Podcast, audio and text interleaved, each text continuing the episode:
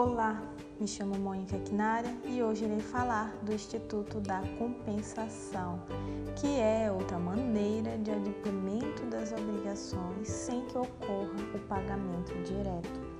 Desse modo, a compensação é uma das formas de extinção da obrigação em que as partes são reciprocamente credora e devedora uma da outra Logo, a compensação não se confunde com o instituto da confusão, uma vez que na confusão a mesma pessoa reúne as qualidades de credor e devedor, enquanto que na compensação as duas partes são reciprocamente credor e devedora uma da outra.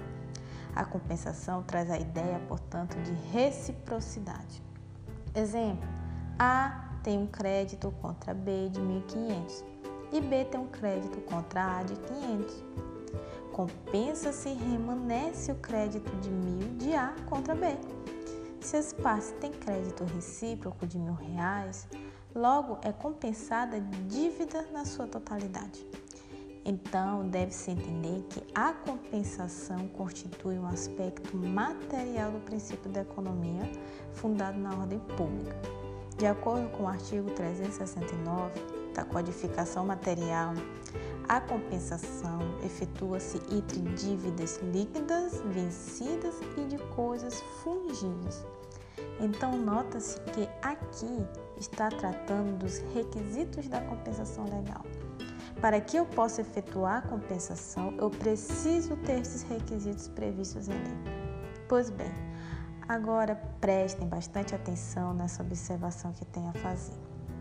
Embora sejam do mesmo gênero, as coisas fungíveis, objeto das duas prestações, não se compensarão quando é verificada a diferença na qualidade conforme foi especificada no contrato.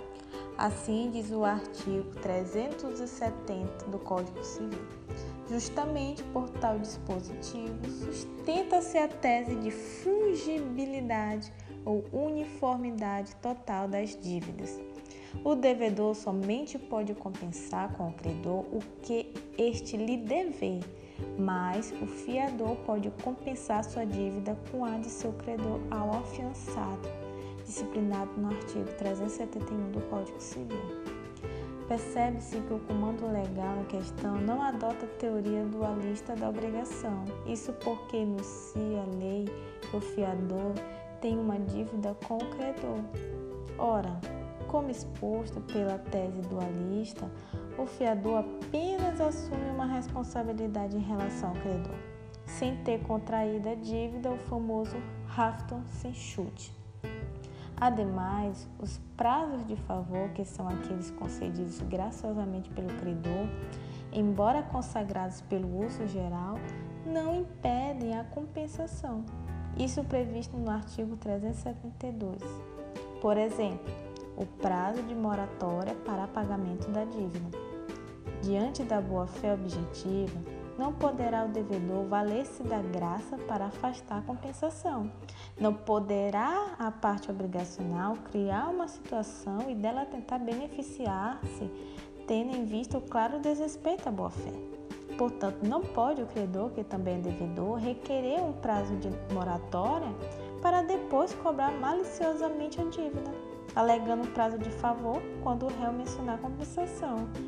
Aqui pode ser citada a famosa regra de ouro que enuncia: não faça contra o outro o que você não faria contra si mesmo.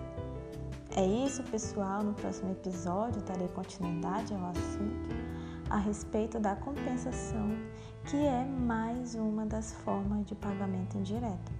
Até mais!